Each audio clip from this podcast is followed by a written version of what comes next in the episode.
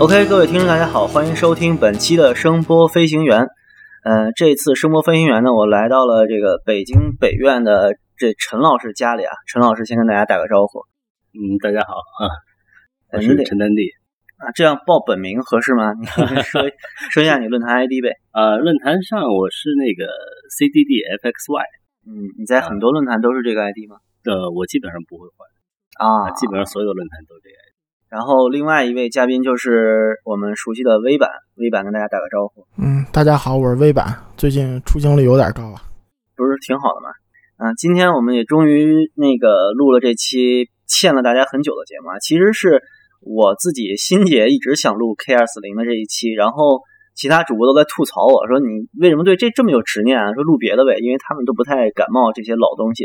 嗯，我我是觉得一定要录不行，而且之前我在好多期里面也提到了，就是这一期节目我策划了很久，嗯，也换了好多个嘉宾。之前有说请草民嘛，那陈老师也知道，但是草民这人特别，他实在太忙了，就抓着他特别难。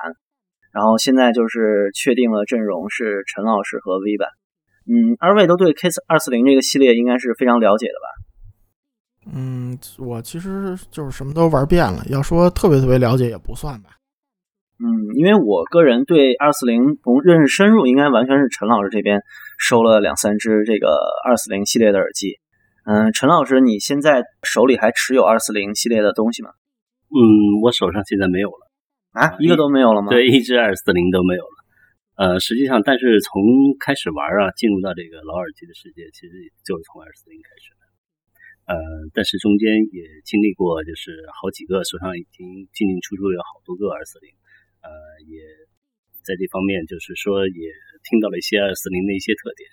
呃，但是现在，因为其实不光是二四零了，嗯，其他系列的耳机，在我手上就只剩一个五八零了。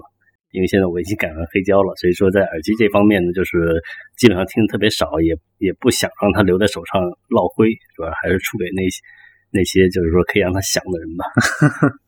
呃，我第一次听这句话也是从陈老师说的，就是陈老师说。呃，耳机响着才有价值，是吧？对，嗯、那时候把这个三三蓝三白，就是出去的时候也是犹豫了很久啊，就挺心疼的，还对。哎，那你们现在真是两个完全不不一个路数的人啊！我到陈老师家还挺惊讶的，就是一个箱子加黑胶的系统，然后完全我我现在放眼望去，一只耳机都看不到。黑胶加箱子，这才土豪呢。啊，嗯，没事你已经是帝都三百米土豪了，你就不要不要狡辩了，这已经是公认的事情了。对，手上就有一只留下了一一只，就是死活估计都不会再出了一只五八零了。是是羊毛版的吗？毛毡的那种？对，一纸版的五八零。哦，纸版的。对，平平民纸版的吧。哦，那也还好，我以为是就最最初版那个羊毛的那种材质的。也不是。那看来对二四零还不是真爱啊！我还是找错人了。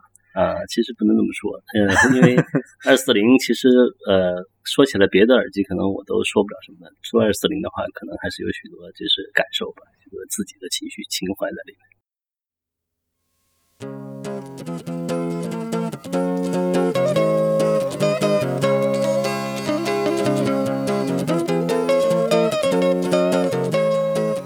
嗯，好，那我们直接进入正题啊。说到这个 AKG K 二四零系列，嗯，咱们先不说理论性的东西啊，就先说说自己这个进入二四零世界是怎么进来的。就咱们第一次听到 K 二四零大概是个什么时候？然后在哪儿听到了哪个型号的二四零？呃，微版先来吧。我好像我最早是我记得零四年吧，那时候 K 五零幺还在产呢，我就买了一 K 五零幺。当时就是无数人都吹上天了，因为那时候 K 五零幺特便宜嘛，就别的旗舰耳机都得小两千，K 五零幺就卖一千出头嘛。然后那个时候觉得，哎，这差几百还差不少呢。然后后来有了五零幺之后，哎，觉得这个耳机那个那个挺挺有个性的。然后那个后来就专门关注了一下，当时那个二四零 M 和那个 DF 还是有卖的。然后大概零五年左右吧，我就买了一个二四零 M，买了一个二四零 DF。从从那个时候吧，之前听过，但是因为那个东西其实六百欧嘛，然后那个时代三百欧东西都搞不定，没听过推的太好的。后来也都是买了回家自己慢慢听的，就从那个时候开始吧，十多年前了。嗯，零四年的 Monitor 和 DF 应该已经是零五年啊，那个时候已经应该是比较新的版本了吧？对对对，它是那个晚期的，就是用那个就最晚期用那小孔的那种版本啊。嗯，陈老师呢？那说起这个微版比比我就玩的早早太多了。啊，他比咱俩玩的都早很多，我觉得。因为我嗯，如果说开始玩的话，应该是从零四年第一支那个 E 二四 P 的耳塞开始。那你们也差不多呀？不是不是，那个时候就没玩过什么大耳机啊。后来一直到后来到幺二年，呃，才开始玩大耳机。然后从也是从论坛上看到很多这个。就是 K S K K 二四零的这种传奇的这种呃怎么呢？这些这个大家写的这些这些让我觉得特别特别想要的那么一种感觉，读文，对读文非常读啊！当时就想尽千方百计从那个正好我有一个朋友在德国啊，然后我就让他就是从我从 eBay 上买了一个，然后寄到他那儿，然后他再带回国来给我寄回来，放了一个鞋盒子里。我记得是幺二年的时候。嗯嗯，然后成色也特别好，打开一看啊，怎么说怎么说呢？当时就觉得就是说这耳机太漂亮了，太漂亮了啊！是 二四零 M 是吧？对，K 二四零 M 啊，呃，因为是一只成色非常完美的三黑三白，当时我还在论坛也发过帖子啊。嗯，哎，对，三黑三白这个事儿啊，就是三黑三白相对来说新一点这个版本，好像是成色好了非常容易找啊，那蓝白的就特难找了，已经。嗯，其实其实并不是。据我所知，其实 AKG 当时做的比较随意，就是最最初版的二四零 M 有三黑三白，也有三蓝三白。但是呢，第二批就是三黑三白的。所以就是说，三蓝三白为什么玩家认呢？是因为三蓝三白肯定是头版啊，但是三黑三白不一定是第二版。这这这还真不知道。哎，这个待会儿放到 M 那个 Monitor 那专题里面继续细说啊。现在咱先不要涉及这么多。啊，说我自己吧，我肯定比二位玩的都晚。我第一次听二四零还是一个二四零 M 啊，还是一个最后版本的小孔二四零 M 啊。当时还是一个忽然散步版主的一个朋友，好像是叫迷糊吧，那个人你们有认识的吗？然后他他是有一只那个 K 二四零，然后还是最新版的。我当时听的时候就惊为天人，我说这个耳机不是很便宜吗？他说对呀，就几百块钱。我说哎，那比 K 七零好听啊。当时我记得是一个古今的系统推的，然后觉得比 K 七零幺好听，然后也更容易发挥出那个 AKG 的音色来。然后我就问他说：“这东西多少钱？”他说：“就几百。”然后他还特别愤怒的指着那个 K 二四零 M 上面有一个瑕疵，说是呃忽然散步拿走听，然后把他的耳机给摔坏了。从那以后就对这个 K 二四零特别感兴趣，后来自己也前后应该是收了得有二十几只吧，二十几只。对，应该我。整个过手所有二四零算在一起，应该有二十个了。我想起来了，我是被熊打毒的啊！对，这个这个人也是跳不过去的一个人嘛。对，熊太太当时肯定跳不过去。就是当时他写的这个文章，我估计有无数的论坛的这个烧友都因为这个这个迷上了二四零，嗯，至少是想要追求一只二四零。哦，这好像还是我我买那玩意儿之后的事儿吧？那那肯定是了。K 二四零。呃，在论坛上面有两个大吹手，一个是熊大，还有一个叫小龟，你们知道吧？那个人啊，有印象。他最近不怎么上了，是吧？对他网名是那个 lullaby，就是摇篮摇篮的那个词的变体，好像是就把 L 换成一什么的，我不记得不太清楚。反正我也从他那儿应该买过三四个的样子。小龟是指他那个头像？对对对，他的头像是乌龟打架。对对对，是一个他自己做的 GIF，应该是。哎，对，就啊，对，大家都管他叫小龟。OK，那那个 V 版现在手里还留着二四零系列的东西吗？我录音带着一个奥产的 K 幺四幺 M，幺四幺 M，嗯嗯，啊，那应该算是次级版本了。对对对，然后我手里其实还有个那个，就是那个二四二 HD。啊，那你还真不是那个二四零原教旨主义的，说的都是边边角角的。嗯，没有，这个耳机是当时那个我忘了是谁给了我一个或者怎么着的。然后反正就一直在我这扔着。嗯，我家里是还有一个 K 二四零 M 三黑三白的，然后也是成色特别好。就我一直觉得 K 二四零 M 是我一眼里最好看的耳机，就黑金配色嘛，对吧？陈老师肯定比较同意。对，因为有时候会看到吧，就是说，特别是那只第一只特别完美的成色，有时候看到心里啊，就是说就觉得特别美，就是就想多看几眼。有时候快上班了哈，快临上班的时候，就会多看那么十几秒钟，盯着看，然后再去上班。因为说到这个，为什么说不是头版那只感觉特别的美呢？是因为那个我感觉啊，他们有一个头梁上的区别嘛。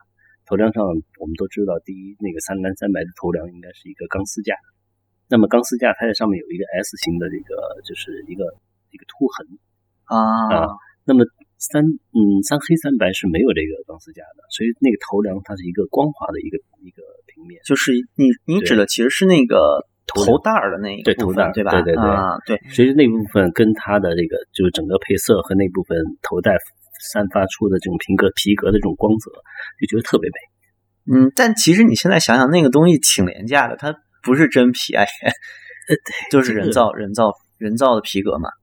嗯，这个。但是从外观上来讲，我始终觉得它是最美的耳机。嗯，我其实也挺同意的。我是觉得幺四幺 M 好看，所以我一直留了一个。我这是这种老版的，现在也没有了。啊，哎，说到这个头戴的这个事儿，我还真的突然想起这个细节啊，因为我提纲里没写，就是呃，是不是有钢梁的那种头戴？就是它那头戴不是软性的那个，是就是最早版的，也也未必吧？因为我。其实那个年代，我觉得那个东西做的挺随意的。现在好多各种那个，就考证来考证去，其实谁也说不清楚这事儿。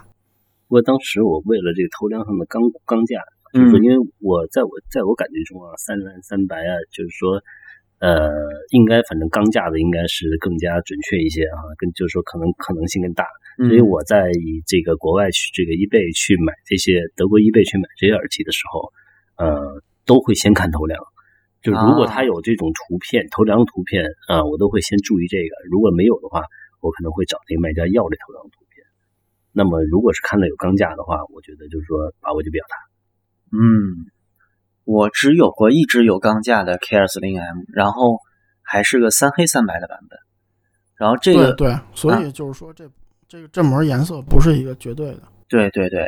然后这只耳机的命运是它的线坏了，然后我换了一个线，就是二四零 M 不是单边用线嘛，我换了线之后就变成双边了，然后双边之后我还是那个换了个四针的平衡口，结果就导致了换完了之后这声音就不太像 M 了。后来我就把这只耳机卖给阿美总了，然后阿美总对这个耳机评价特别不好，说它声音太黄了，就昏黄。对对对，偏色偏的不正常。阿美总用的词是尿黄。嗯。这要逼了啊！对。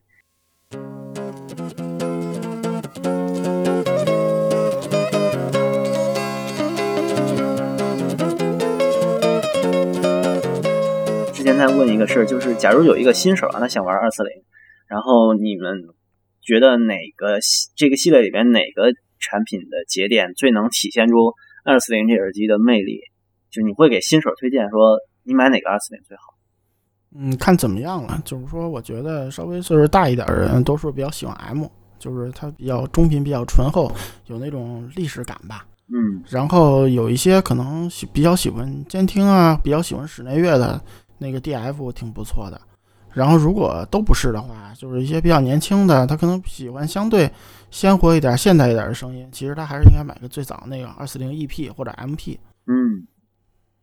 如果是我推荐的话，我可能还是会推荐 M，因为我觉得 Monitor 是吧？对，因为这个 M 的声音可能就是因为这个东西得先入为主啊，因为它一开始对我影响最大，啊，觉得这个声音特别好，所以说，呃，但是这个可能也跟推力有一定的关系，之前没有推好啊，就是说用一些这个就是比较比较推力小的那个耳房去推的话，就是没有那种推的特别饱满的感觉。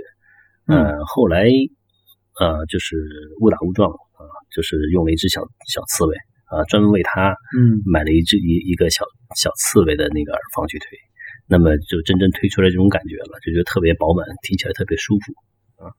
就是所以，而且我主要是看有一次看到有一个九十让的一个音乐会的一个图片啊，他好像带的也是当时带了一只一只金色的二四零 M，当时就觉得就是说。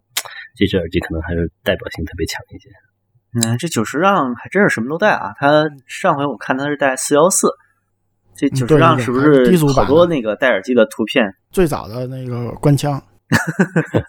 嗯，其实我觉得 M 在六百欧的这三只里边，其实还算比较好推的。对呀对呀，就是不太容易出恶声，因为它可能两边高低频都比较保守一些，然后中频比较醇厚嘛。然后其实想推好这个六百欧的耳机，这个放大器还是挺要功夫的，不是那个简单的随便搞一搞就行。就当时推 DM 确实是有这种感受，就是说不仅仅是这个，就是说不是那么轻易，就是说呃能推到很舒服的这种感觉的。嗯，但是相比之下，M 还是比较好推，因为它两边可能就是延伸不是那么充分。就是说相比之下，它那个味道，主要是讲的还是味道啊，味道出来还是比较容易。嗯，K 二四零这个大的产品系列最好玩的就是它每个分支都有人热捧，对吧？喜欢 M 的，然后喜欢无后缀的和喜欢 DF 的都大有人在，这个也是很有意思的。S S 主要还是太新了嘛，但是 S 也是有人喜欢的，就好多数码玩家会觉得这是一个老耳机厂做的一个性价比神器啊。嗯，对对对，其实还一原因就是因为 M 停产了，然后 S 吧，虽然那个大金标上贴了一个塑料皮，然后但是很像，就是他们觉得这个外观很 classic。嗯。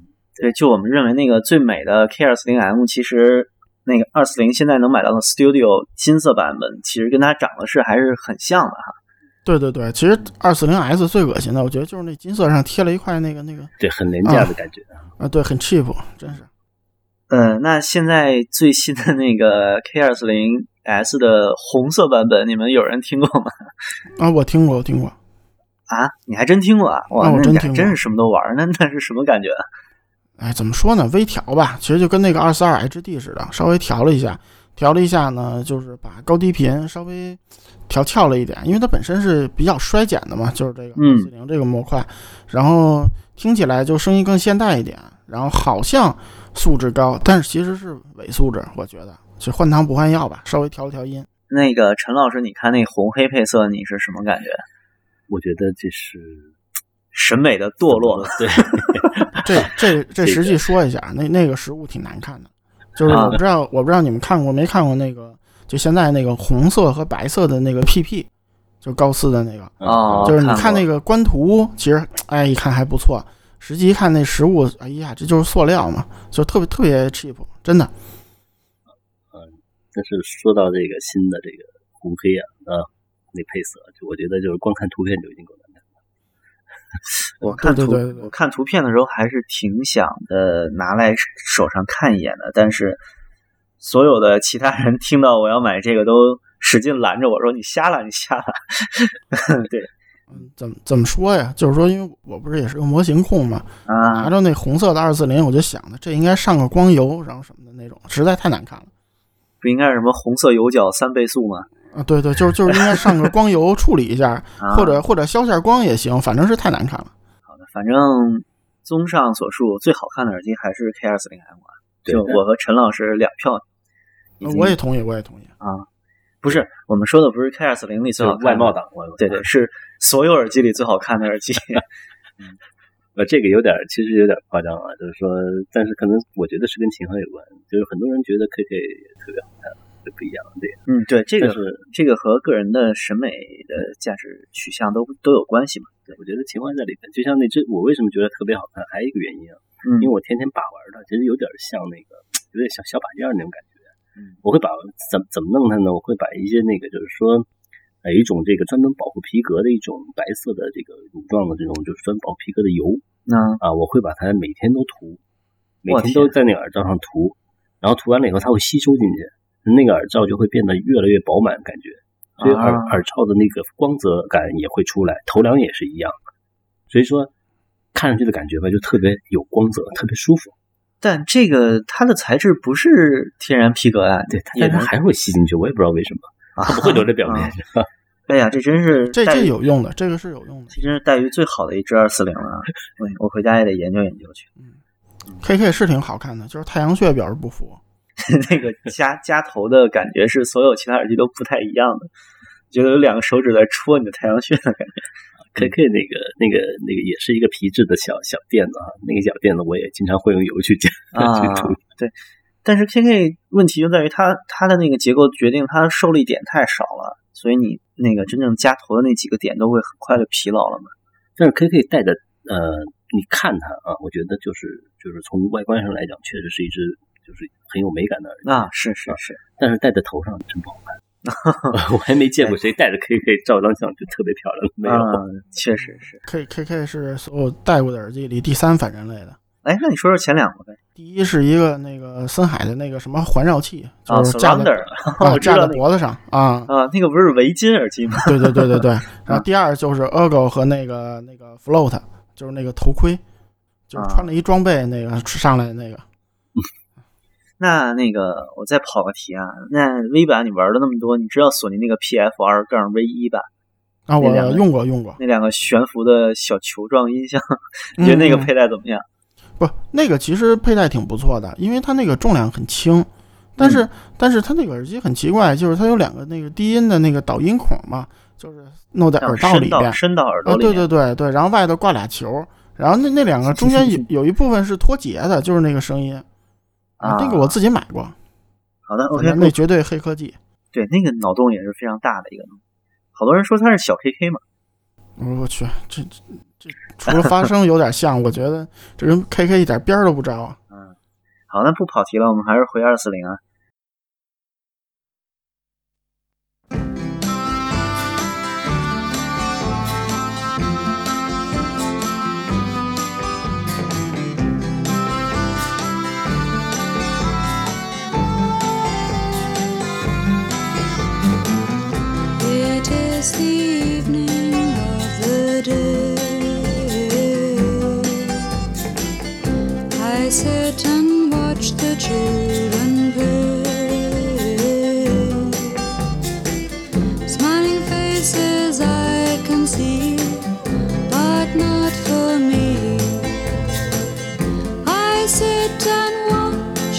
says goodbye.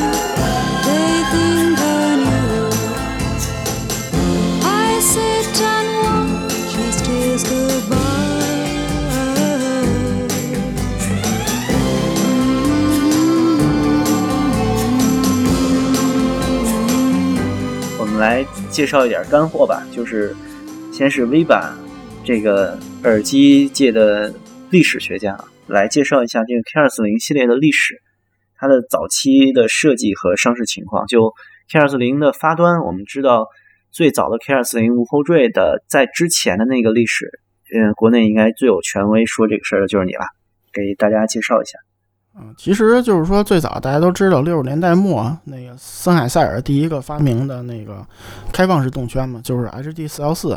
然后，嗯但是当时那个森海好像有个十五年还二十年的一个专利，就是后来就是当时耳机很火就发展起来，但是动圈耳机呢有个问题就是绕不开这个专利，开放式耳机有一个专利，所以当时那个拜亚和 AKG 呢，他们都是在做封闭或者那个半开放的耳机，这样是不违反专利的。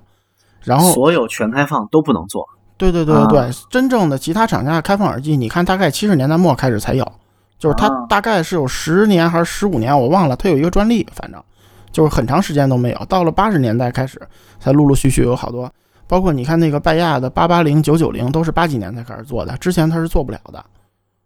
最最早它都是 DT 四八啊什么那种做的比较嗯早，都是封闭式的。然后因为这个原因吧，其实 AKG 就一直在做封闭的东西。然后最早他做了一个，做了几款，就是就是数比这个二四零小的 K 幺几几的，大家可以百度一下或者那个什么维基一下，基本已经搜不到了。因为那个耳机我还真听过一次，那个一个古董，那个声音奇烂无比，就是 就就基本上只只有中频，然后中频还不怎么清楚，有点模糊，就是那种感觉。K 幺几几吧，我忘了具体型号了，因为我听的那只我忘了，当时出过几个，反正是恶评如潮。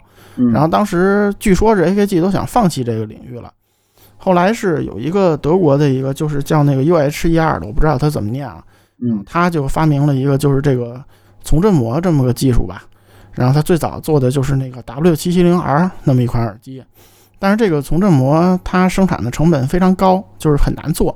那个那个 U H E R 那个人是个是个博士啊，Doctor 那个 U H E R 不知道怎么念，然后他就是怎么说，就是一个人作坊呗，对吧？就是有个好很好 idea，嗯然后呢，他有个专利，但是呢，他没有能力把这做成一个工业化产品，因为大家知道那个七十年代的时候，正是一个那个录音大发展的时代嘛。就是 CD 之前都是一 LP 录立体声，从六十年代开始是一唱片录音大发展时代，录音室对这需求挺高的，他根本就做不了几个。然后 AKG 就是看准这个机会吧，等于就是把这个专利就是连锅端。而且有意思的是，就是说，其实，在那个二四零 EP 生产初期，他还做过一些这个 W 七七零 R，因为 W 七七零 R 其实当时在欧洲很有名气，就是就录音室都觉得这东西当时很贵，但是这东西很好，所以呢，就是说有人也也需要，然后所以当时其实，在 AKG 的那个工厂里也做过一些七七零 R，当然最后他就是其实当他那个二四零 EP 的成熟之后，这个东西就没有了，反正已经买下来了嘛，他之后就开始了这个二四零 EP 这么一条传奇之路，其实一直做到现在，七五年吧，到现在，呃，四十多年了。对，这个也特别神奇，就在于呃 K 二四零之前的那个 W 七七零 R 这个历史，等于是没有太多人知道。然后你之前有过那只耳机，你觉得它和最早的二四零 EP 有什么区别吗？嗯、其实你把那个耳罩拆下来，那个三红三橙，那个从振三白三橙吧，就是那个从振模式完全一样的。然后，但是呢，七七零 R 那个耳机它的那个封闭程度是要比那个是要比那个二四零是要高的。就是大家知道那个二四零 EP 也是个半开放的，但是呢，它的那个就是开放程度要比那个七七零 R 要高一些。所以七七零 R 呢，声音就是跟二四零 EP 比呢，稍微要闷一些。然后，但是呢嗯，它的那个低频比那个二四零 EP 是要多一些，就是显得。但是其他的应该说很接近。然后其他一些，我觉得是一些线材什么上一些差别，应该说总体还是很接近的这两款耳机。嗯，这个从动振膜啊，是应该是 K 二四零就早期的 K 二四零最重要的一个结构的概念。那这个从动振膜是怎么样的一个声学结构？能简单的说一下吗？它实际就是说那个具体的，我也不是专门做技术的，反正就是说它等于是中间有一个主的振膜，就是这个音圈，然后这个导线肯定是接在这个主振膜上，然后嗯这个主振膜呢尺寸是不大的，就是直径不是很大，然后它边上有一圈应该是六个吧，我记得。六个就是六个对，它是有六个那个从振膜，它这个同振膜呢是可以和这个主振膜一个相同相位运动，相当于。然后其实这个最早就是说当时那个时代做材料技术不发达，然后大家知道这动圈有一个最大的问题，最早最早的四幺四，它是一个那个麦克风的那个单元，嗯它那个单元其实特别小，就是我估计有没有三十毫米都是一回事儿。然后呢，就是二四零四幺四那个大家也都听过，就是其实只有中频，高低频其实很少，虽然不难听啊。然后但是呢，你你要想让这个频响更宽，你就得把振膜做得更大。但是做膜更做得更大之后，就有一个问题，就是说你这个大家知道那个就是动圈这个振膜它是有失真的，就是不同的那个波长的波，它在这一个如果面积越大，它这个这个一个失真就会越明显，因为不同的波在这个同一个平面上它是有干涉的。嗯所以呢，当时呢，其实现在呢科技很发达，就有各种技术，大家可以看那个，比如有不规则的振膜，就不不是正圆的，像那个八百好像是吧，我记得。然后然后像八幺二啊什么，它那个振膜就是薄厚是不一样的，就是 AKG 后来做的这个薄厚不一样的振膜，但是当时没有这种材料加工技术，当时所以说呢，你振膜做大了，然后呢振膜当时那个振膜很厚，然后呢它刚性又很差，就是很软。所以呢，就失真就很厉害，就尤其你又不能像森海做开放式耳机，你做封闭式耳机，它就会很闷，就是煽动声很严重，而且而且很浊，那个声音很不好做。所以当时其实这个耳机做的不好，这个就局限在这儿了。但是它这个从振膜其实解决了这问，一定程度上解决了这问题，就是它每个振膜尺寸都不大，但是呢，它相当于在这个腔体里，它是一个合力，我觉得。就反正一定程度上，我觉得还是解决这问题，但是它问题在做起来很麻烦，成本很高。嗯，这感觉就是我材料技术达不到，然后做不了一个好的大的，我就做了一堆小的，然后让他们在一在一个腔体结构里面实现一种共振，对吧？对对对对，就是好比说那个我我弄不出一个帕瓦罗蒂，然后我就弄我就弄七个人那个做和声，啊，就是这感觉。嗯。是不是有些音箱也是这样？有些音箱应该也有一些被动单元，就是也是这样差不多的原理。嗯，对对对对，它其实我我不知道谁先谁后啊，但是音箱上也有类似的技术。嗯，大家如果没有拆过 K 二四零，可以大概想象一下，就是它等于是后面有一个主振膜，然后在这个主振膜上面一层呢是 K 二四零就拆下耳罩露露在外面的那一层。它上面有六个小的从振膜，就这个振膜它叫被动单元是吧？应该是。对，陈老师可以说一下这被动单元是什么意思？嗯，我觉得它是其实这个，因为我以前接触过音箱哈，音箱这部分也有也碰到过类似的这个这种情况。呃，在它有的音箱，它因为它那个嗯中低频的单元呃这个尺寸比较小，嗯呃它可能发不出这个就是低频的这个这个特别好的低频啊。然后这个厂商就在后面设计了一个这个椭圆形的，呃，比较长的这种椭圆形的这个被动的一个单元。这个单元自己其实并不就是不能够主动的发声，但是它可以通过这个就是整个音箱的震动，然后去加强这个低频的感觉。而这个它这个而且这个被动单元是可以，它中间有个螺丝是可以锁定的，就是说如果你需要更多的低频，你可以把它松开一些。如果你这个觉得低频量感过多，你可以把它这个稍微紧一点，就可以控制它的这个震动。呃，我相信这个二四零的这个重振膜可能也差不多，这个应该是类似的这种呃那这种原理吧。啊，那这个可调的被动单元就有点像那个爵士鼓的鼓手调那个鼓面的松紧了。嗯，啊，像达到一个音色的变化。对，对对，应该是类似的。所以大家可以看那个。就 M 和二四零，其实你打开看看不出区别，但是声音是多么的不同。嗯，M 和二四零，你说无后缀吗？呃，M 和 DF 就是同一个时期的。对啊，对，你你拆开看，完全就，我觉得一般人是看不出区别的。我我就看不出区别，咱们拆过好多好多次了，那里边的东西是完全一样的，纸的颜色都一样。对对对，但是但是声音，反正我觉得区别还是挺大的，天差地别。M 和 DF 是两个脾性完全不一样的耳机。那好，后来这个从振膜这个结构应该是相对来说比较复杂的吧？尤其是，嗯，我现在在看那个耳机的声学结构上，更多的大家都是在单元上面各种材料啊，镀这个镀那个，这种材料技术更成熟了之后，单元上玩的花活更多了。而相对来说，这种从振膜的结构更复杂，就对它的模具啊，对声学腔体上面设计要求更高。嗯，所以这种。你刚才也说到，这个东西成本当在当时来说是比较高的，对吧？对对对，当时这个耳机就是没有人说不好，但是录音室上没钱都买不起。嗯，但现在这个从振膜单元，呃，从振膜的这个结构已经不存在了，基本上是被后期的，嗯，我看一个叫声学摩擦器，后来叫什么扩散孔，是吧？对对对，对，被这一些类似的技术替代了。你能介绍一下这两个技术是怎么来实现的吗？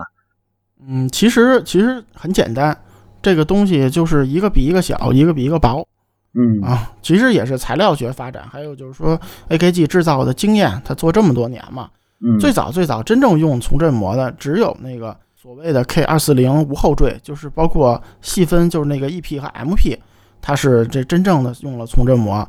AKG 其实它接过来，虽然它可能相当于个人作坊财大气粗，但是它做这也挺难的。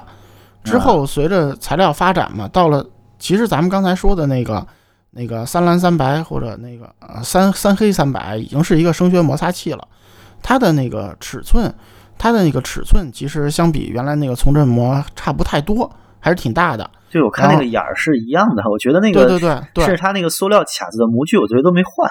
对对对对对，但是它那个膜儿要比那个从振膜要细，就是它那个厚度要细。嗯，然后呢，它那个上面没有那个振膜那种纹路，就是它是一个很细的一个，所以它叫一个声学摩擦器嘛。然后这个相当于是对从振膜一个简化，而且其实摩擦器声音也不错啊。现在那个二四零 M 早期的 M 和 DF 追捧的人还是挺蛮多的。嗯当然，再做到后来，就是觉得这个摩擦器还是挺麻烦的，挺大一块儿，而且那个摩擦器就是，嗯万一要是破了，那个声音影响还挺大的，所以后来他就做了一个破了啊，对对，这个有破掉的，啊，你是指它那个三孔里面那个滤纸对对对，下面的那个部分对对对对，因为它大嘛，它大，它相对还是薄嘛，它所以那个张力还是，就你稍微要是说谁戳了一下什么的，就是它还是有可能会破掉的。哦破了之后，它那声音影响还蛮大的，所以后来也是一方面成本吧，一方面录音室得耐用嘛，我觉得它就是逐渐还在那个做一个新的，就是这个孔更小了。实际上那个纸，我觉得啊，应该是比以前更薄了。它最后一个一般叫扩散孔嘛，就是这么个技术。嗯，所以就是最后版的，我买的那时候的 M 和 DF，就你打开看已经是扩散孔了。扩散孔已经很小了，比那个对对对对对摩，擦器已经小很多了。我觉得那直径连那个一半都没有。对，这一半都没有，肯定看上去。对，那是不是 K 二四零从 M 和 DF 的后期所谓的八小孔的那种黑纸的结构，从那个往后以后的所有 K 二四零都是这个扩散孔结构了，对吧？对对对，包括它下级的幺四幺、什么二七幺、幺七幺这些用的都是扩散孔，嗯，还有包括现在在生产的都是扩散孔。所以感觉这个 K 二四零的这个结构是一个柔性材料越来越少，然后制作越来越简便，工艺越来越简单的这么个过程，对吧？对对对，但是但是你也要看到，就是这四十年来材料学的进步，也并不是说、说这东西越做越渣。我觉得你要简单这么想也不是很对吧？就是就是肯定不同材料有不同的声学特性，但是我觉得就是说，你好比说现在你买个二四零 S，其实性价比还是挺高的，它是一个很成熟的东西。